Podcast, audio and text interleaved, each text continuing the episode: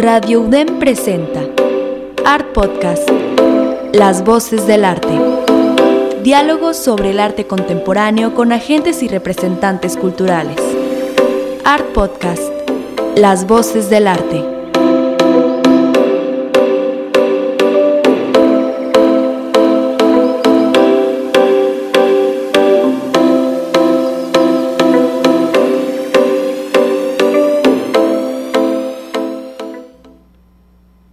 Soy Rebeca René y les doy la bienvenida a Art Podcast, transmitiendo en vivo por Radio DEM como todos los jueves en punto de las 2 de la tarde. Los invitamos a seguirnos en Instagram, nos encuentran como Art Podcast MX, donde les compartimos la galería de imágenes de lo que charlamos en cada episodio. Hoy nos acompaña en el programa el artista Marco Treviño, con quien platicaremos de su más reciente exposición, Vista Previa la cual se está presentando actualmente en el Centro Cultural Plaza Fátima. Hola Marco, de verdad, muchas gracias por aceptar nuestra invitación. Es un gusto para nosotros darte la bienvenida a Art Podcast. Rebeca, pues un gustazo saludarte y gracias a todos quienes hacen posible esta transmisión y pues un honor, un honor y un gusto estar en las voces del arte. Muchas platicar. Gracias. Muchas gracias. Eh, voy a pasar a leer tu semblanza la voy a hacer lo más breve posible para aprovechar el tiempo y pues platicar de tu exposición y de tu trabajo que actualmente se presenta en el Centro Cultural Plaza Fátima. Pues amigos, primero que nada les platico de Marco Treviño. Él es artista y gestor cultural, egresado de la licenciatura de Artes Visuales y Mediáticas en CEDIM.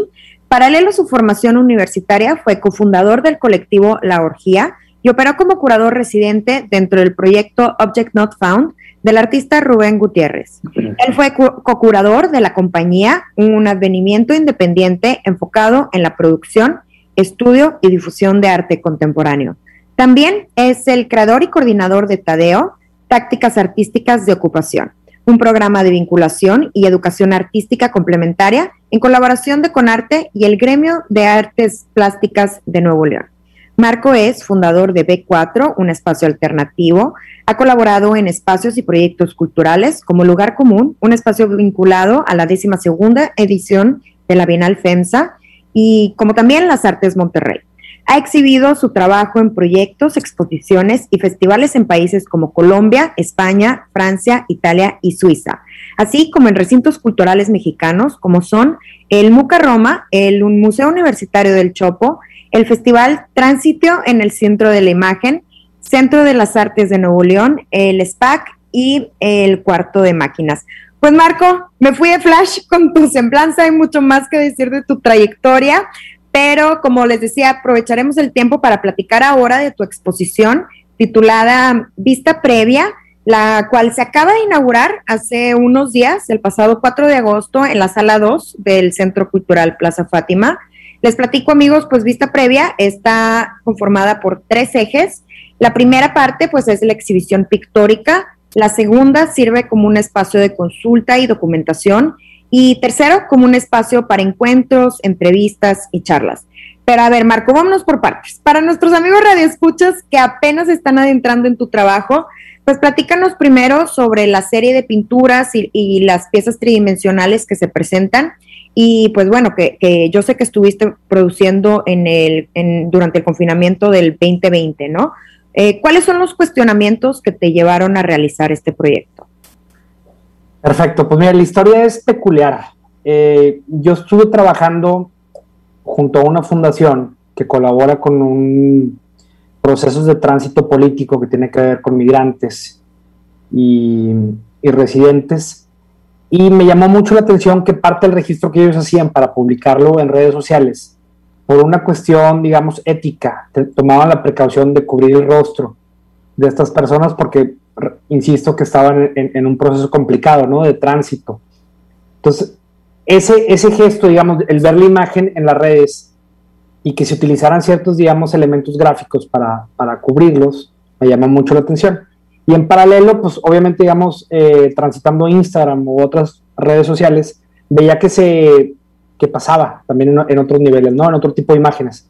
Una muy común de nuestros, de nuestros tiempos sería el rectángulo negro que le ponen en los ojos a quien está en un proceso legal O otra muy famosa es cómo pixelean los rostros o ciertas partes de la cara los que están en los anuncios de los bancos, que los buscan. Entonces, más allá de las imágenes, decía, está interesante cómo estos elementos gráficos participan en la construcción de esa serie de imágenes.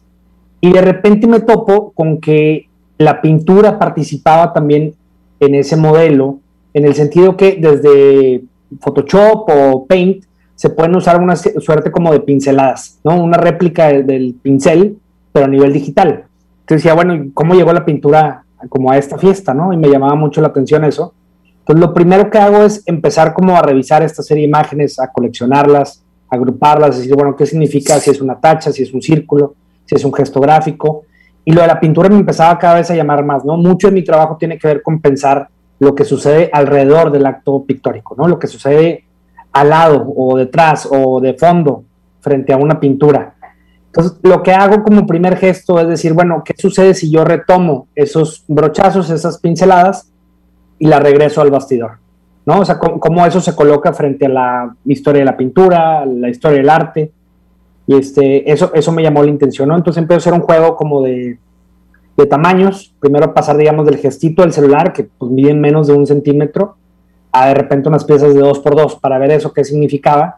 Y ahí empecé a entender una cosa que luego se vuelve, quiero pensarlo como el corazón o el espíritu del proyecto, donde lo que estoy haciendo es retomar una serie de gestos que se utilizan para administrar una imagen, o sea, para cancelar o bloquear cierta información y llevarlo a un territorio que me interesa mucho, que tiene que ver con la gestión cultural, que es la constitución o la creación de espacios para el diálogo. ¿no? Como que es una pregunta que, que rodea mucho mi trabajo que tiene que ver con en dónde o qué lugares elegimos para reunirnos a hablar sobre las imágenes que consumimos. No es como una cosa muy precisa. Eh, bueno, ahorita como lo mencionas, las pinturas son en un formato de, de dos por dos, o sea, dos metros, vaya en cada lado.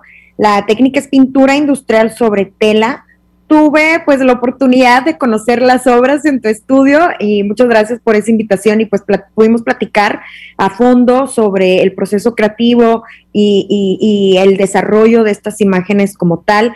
¿Puedes platicarnos un poquito más sobre las composiciones y específicamente la selección de colores? Me parece muy interesante eh, eh, la selección que tuviste de acuerdo, pues bueno, también al tema de la gestión cultural y cómo reconocemos, algún, cómo asignamos algunos nombres con colores. Este, bueno, platícanos un poquito más. Perfecto. Mira, lo, que sucede es que intento ser muy cuidadoso con todos los procesos que me llevan a, a construir una imagen. Es decir, que pienso que todas las decisiones que uno toma para construir una imagen son parte de la imagen final. Los materiales, el tamaño, el soporte, eh, la estrategia que utilizas, digamos que no es lo mismo un rodillo si lo haces con aerosol o si lo haces tú mismo o si lo mandas a producir. No en términos de bien o mal, sino en términos de lo que eso produce, ¿no? En lo que eso significa. Soy muy cuidadoso con esas partes porque creo que eso genera microrelatos que son bien potentes para acompañar a la narrativa de la pieza. En este caso hay una serie de nombres que seguro quienes nos escuchan eh, conocerán porque son, son pinturas industriales de uso común para espacio doméstico, espacio de oficina o lo que sea.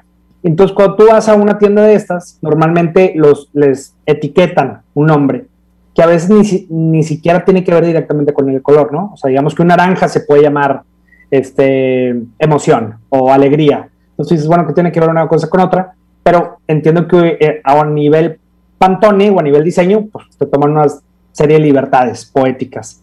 Y a mí siempre me ha gustado mucho desde estudiante como hacer juegos con ese tipo de palabras, unos breves poemas como haikus, pensando en una imagen que produce, pero también las tres, cuatro palabritas, lo que una vez que están juntas, ¿qué sucede, no? Para este proyecto específico, yo tomo dos palabras que me interesan mucho investigar y los colores que las acompañan, ¿no? Que tiene que ver con portafolio, que es una suerte de gris oscuro azulado, y el color museo, que me encanta la, idea que exista un, tono, un pantone que se llame museo, que es un, blanco cremoso con un, pringuito de gris. Como haciendo alusión a esta idea del cubo blanco, ¿no? Exacto. blanco listo para, para montar piezas de exposición. Exacto, exactamente. Entonces, ahí hay dos palabras que me interesan mucho pensar en términos de en dónde existe la imagen, ¿no? Y cómo nos relacionamos con ella. El museo como su máxima institución, su resguardo, y el portafolio, digamos, como un ejercicio muy íntimo, pero que también es de absoluta selección. O sea, todo el tiempo estás quitando cosas para constituir una cosa que dices, esa es mi baraja de presentación, esto ya es lo correcto. Entonces, todo el tiempo hay ejercicios de bloqueo, de administración de información, de administración de lo sensible. Entonces, me gusta mucho pensar en un gesto pictórico que se metan esas palabras, ¿no? O esas nociones. lo que yo hacía es que para cada pintura revolvía diferentes cantidades de ese blanco con ese gris y se van formando tonalidades, ¿no? Que va desde un muy, muy oscuro hasta una cosa medio azulosa, un gris claro. Y, este, y eso me daba la paleta de trabajo. Es, es, un, es un capricho digamos, esta selección de colores, pero para mí es importante, ¿no? Es como ciertas decisiones poéticas que les decimos, que al final lo que permiten es que uno, lo voy a decir en, términos simples, que uno pueda dormir tranquilo con su propio trabajo, porque cada cosa tiene una razón de ser, que, que, insisto, no tiene que ver con una cuestión a veces necesariamente académica o conceptual, o a veces son cosas que uno lo hace porque te emociona, o sea, es un pretexto para que te lleve a otro lugar, ¿no? y esta necesidad de, hacerlo y de crearlo y de aterrizarlo también a un público que se pueda relacionar a tu trabajo, ¿no? Eh, bueno, como les mencionaba anteriormente, la muestra está conformada por tres ejes. Eh, como, como ahorita platicamos, pues es una parte las piezas como tal.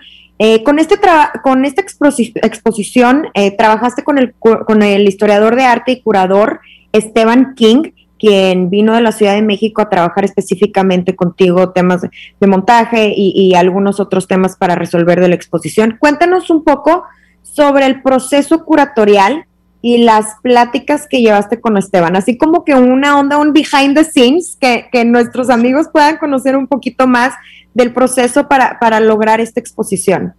Perfecto. Mira, Esteban es un, es un curador joven a quien yo admiro de manera absoluta, con quien he tenido el gusto de colaborar en previas ocasiones. Y este tipo de proyectos, a mí, para mí era bien importante encontrar una persona a quien yo le tuviera mucha confianza, porque el primer acercamiento, digamos, era absolutamente en un, proceso de inseguridades. Oye, no sé bien para dónde va esto, estoy intentando lograr esto, me interesa esta cosa y no, no alcanzo a ver cómo se resuelve. Entonces, muchas veces, digamos, exponer o abrir la, carpeta antes del tiempo puede producir todo un caos, ¿no? Puede como reactivar toda una serie de inseguridades que siempre te persiguen. En este caso, Esteban fue muy generoso porque me escucha y me acompaña y me ayuda. Y hay una cosa que, le agradezco mucho, que es un ejercicio muy fino de cuidarme sobre las propias cosas, digamos, de cuidarme de mí mismo, ¿no? Como que él, él sabe que hay una serie como de ejes a los que yo recurro y cuando me salgo de eso es, oye, ojo, como que normalmente tú tomas esta serie de decisiones, cuidado con esto, tu trabajo siempre va para acá. Entonces me ayuda a mantenerme enfocado y bueno, eso se lo, agradezco mucho a Esteban. También con él pasa una decisión crucial. Yo le estoy platicando esta idea de los cancelamientos, el bloqueo, la administración de las imágenes y le digo, pero no, quiero que el proyecto se trate solamente de ese señalamiento. Le digo, quiero ver a partir de eso qué hacemos. O sea, ya encontramos una información que nos parece interesante. Ok, ¿dónde comienza el proyecto? ¿Dónde se vuelve, digamos, obra de arte? ¿no? ¿Dónde se vuelve un proyecto propositivo? Entonces, en el rebote de ideas, pensábamos que sería bien interesante tomar estos bloqueos y convertirlos en una plataforma de diálogo. Decíamos, ok, ahí hay un tránsito, ahí hay una cosa interesante a, recorrer. Y es donde empezamos a, a, pensar en estos tres niveles de la exposición que bien mencionas. En cómo una pintura se puede convertir en un espacio para encontrarnos de nuevo después de la pandemia. Bueno, en la pandemia, porque parece que no salimos de esto. Otra, eh, como una suerte de, dispositivo o de, librero donde puedan llegar otras opiniones a acompañarla. Este, y tres, efectivamente como un display expositivo, ¿no? Digamos como una experiencia en el espacio, que también eso era, era importante sobre esta como display que mencionas, por la exposición reúne eh, en un espacio como centro de documentación, eh, libros y archivos para, que, están abiertos para, consulta de los espectadores y pues los invitas a, que revisen este material y pues un poco también incitar el diálogo. ¿Qué podemos encontrar en esta sección? O sea, en esta selección específica de material y, de archivo, eh, ¿cómo llevaron Esteban y tú este proceso? Esa es una, es una gran pregunta. Lo, que van a encontrar en el espacio, si, si se dan la vuelta y obviamente les extendemos la, invitación a que lo hagan, es un espacio de consulta donde ustedes pueden llegar, hay una mesa, la mesa también es parte de la exposición, está trabajada como parte de la obra. Hay sillas, hay todos los protocolos, digamos, de sana distancia, todo esto para, para que se sientan tranquilas y tranquilos. Y una serie de libros, ¿no? Como desplegados por todo el espacio, que ocupan incluso las pinturas, la mesita, unas sillas, están como por todo el lugar. ¿De qué van estos libros? Es un acervo parcial eh, que tiene que ver con cómo, digamos, cómo se ha ido constituyendo, cómo se ha ido armando la plática sobre pintura a nivel nacional en los últimos 30 años. ¿Qué podemos encontrar? Desde libros que revisan, digamos, de manera muy obsesionada eh, lo que fue el muralismo o otros, u otros momentos claves de la pintura mexicana, hasta libros que podrían, podríamos entender ya como en un gesto muy conceptual, pero que se siguen entrelazando. Y esto en paralelo a catálogos de bienales, de salones, de la reseña, que de alguna forma son como ciertos documentos, digamos, es un archivo nostalgia, al que tú puedes regresar y decir, oye, ¿en qué estábamos pensando como colegas, como gremio, como circuito en el 98, en el 2002, en el 2005? Y lo abres y dices, oye, el, el premio de adquisición es una pintura de Mario García Torres. ah, qué interesante, es una pintura y luego lo ves ahora en la exposición de Museo Marco. O sea, hay ciertos vínculos que se producen, ¿no? O de artistas que se han ido, digamos, a lo sonoro, pero en los primeros concursos presentaban otra serie de materiales. Este, hasta libros más académicos. Sí, es como una, una recopilación, una breve recopilación como de historia de lo que ha sucedido eh, en la pintura, pero también como de propuestas y de termómetro de lo que sucedía en un periodo específico en nuestro país, ¿no? Exacto. Es que digamos, mucho del, interés en esta exposición es contaminar o complejizar la conversación sobre lo que significa la pintura. Entonces, en ese sentido, los libros ejercen un protagonismo mayúsculo, ¿no? Porque es uno que yo llego pensando que para mí la pintura es A, B y C, y de repente empiezo a ver las relaciones, los materiales, las estrategias, cómo históricamente hay ciertas tendencias, modas. Y dices, órale, entonces esto es una discusión abierta, es una discusión viva. Por lo mismo hemos pensado mil veces en que la quieren matar y la quieren matar y la pintura continúa, ¿no? Evoluciona y se transforma. Y... Exactamente, sigue siendo como el número uno medio de artistas y de, bueno, pues también temas de mercado, pues sigue siendo el número uno en tema de ventas y de récords, vaya. Pero me contestaste una pregunta que ahorita que te estaba escuchando, em, que me gustaría que platicaras un poquito más.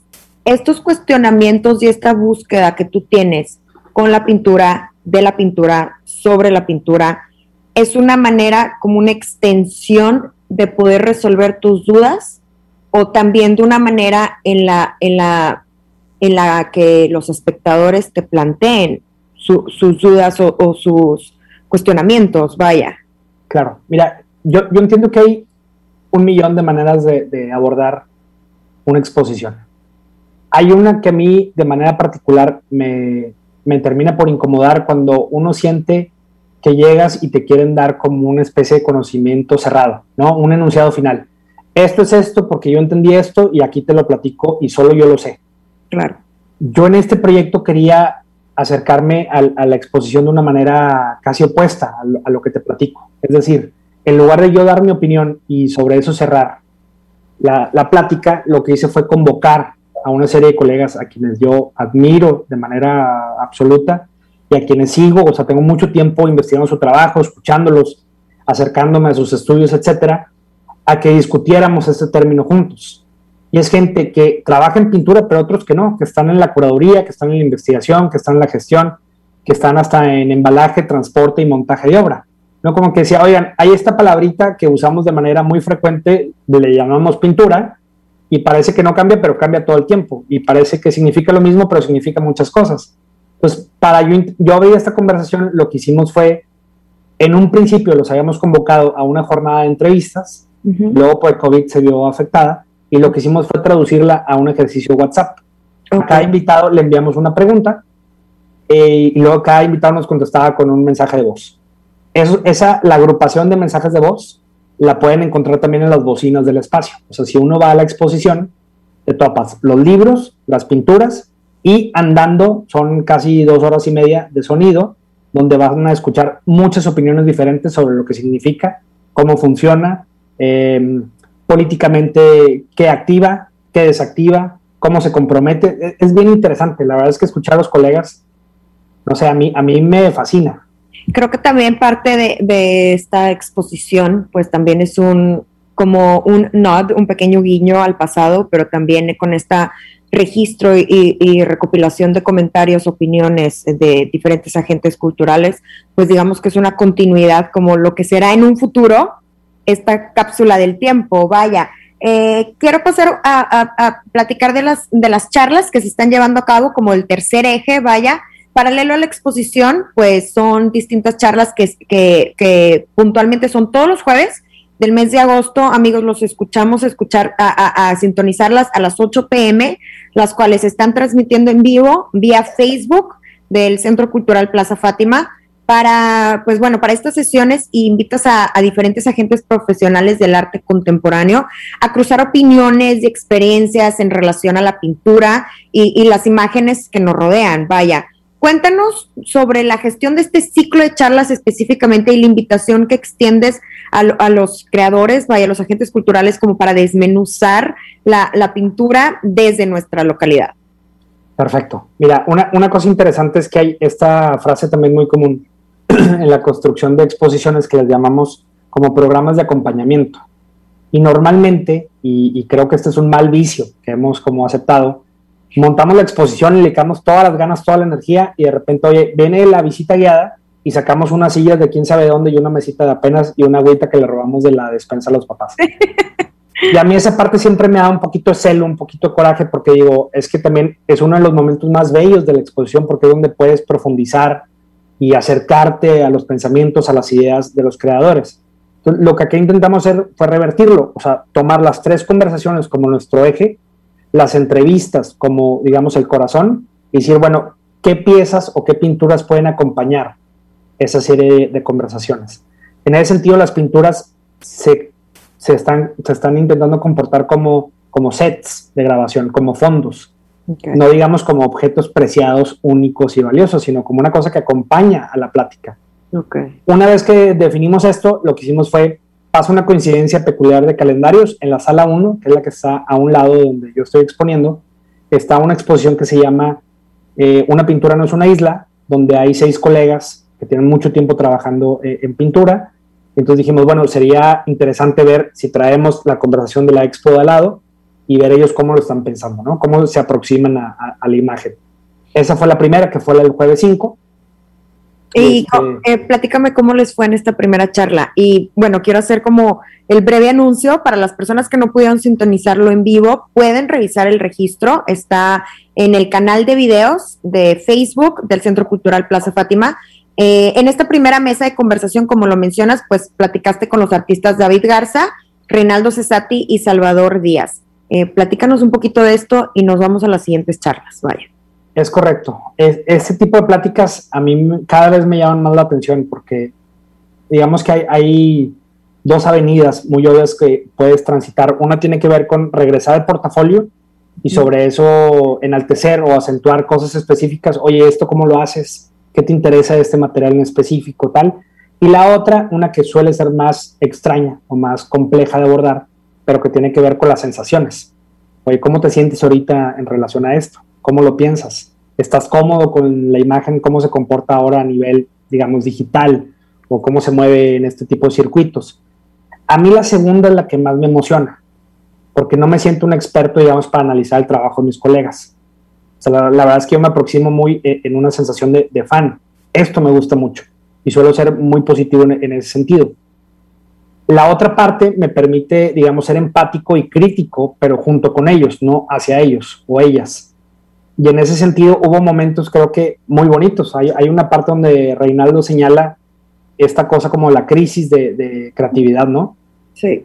Donde es otro de los tabús, como que nadie lo habla porque queremos proteger esta imagen del genio, del creativo, el tal, pero de repente lo ves y hay una cosa de la mirada y del gesto corporal donde dices, creo que todos hemos estado por ahí, si no es que todo el tiempo estamos intentando driblar como ese conflicto y es, es emocionalmente muy desgastante. O sea, porque es una profesión que todos los días te exige una nueva idea, un nuevo esfuerzo, un tal, y el cuerpo todo el tiempo presente, ¿no? Para ejecutarlo, para soportarlo, para llevarlo a cabo.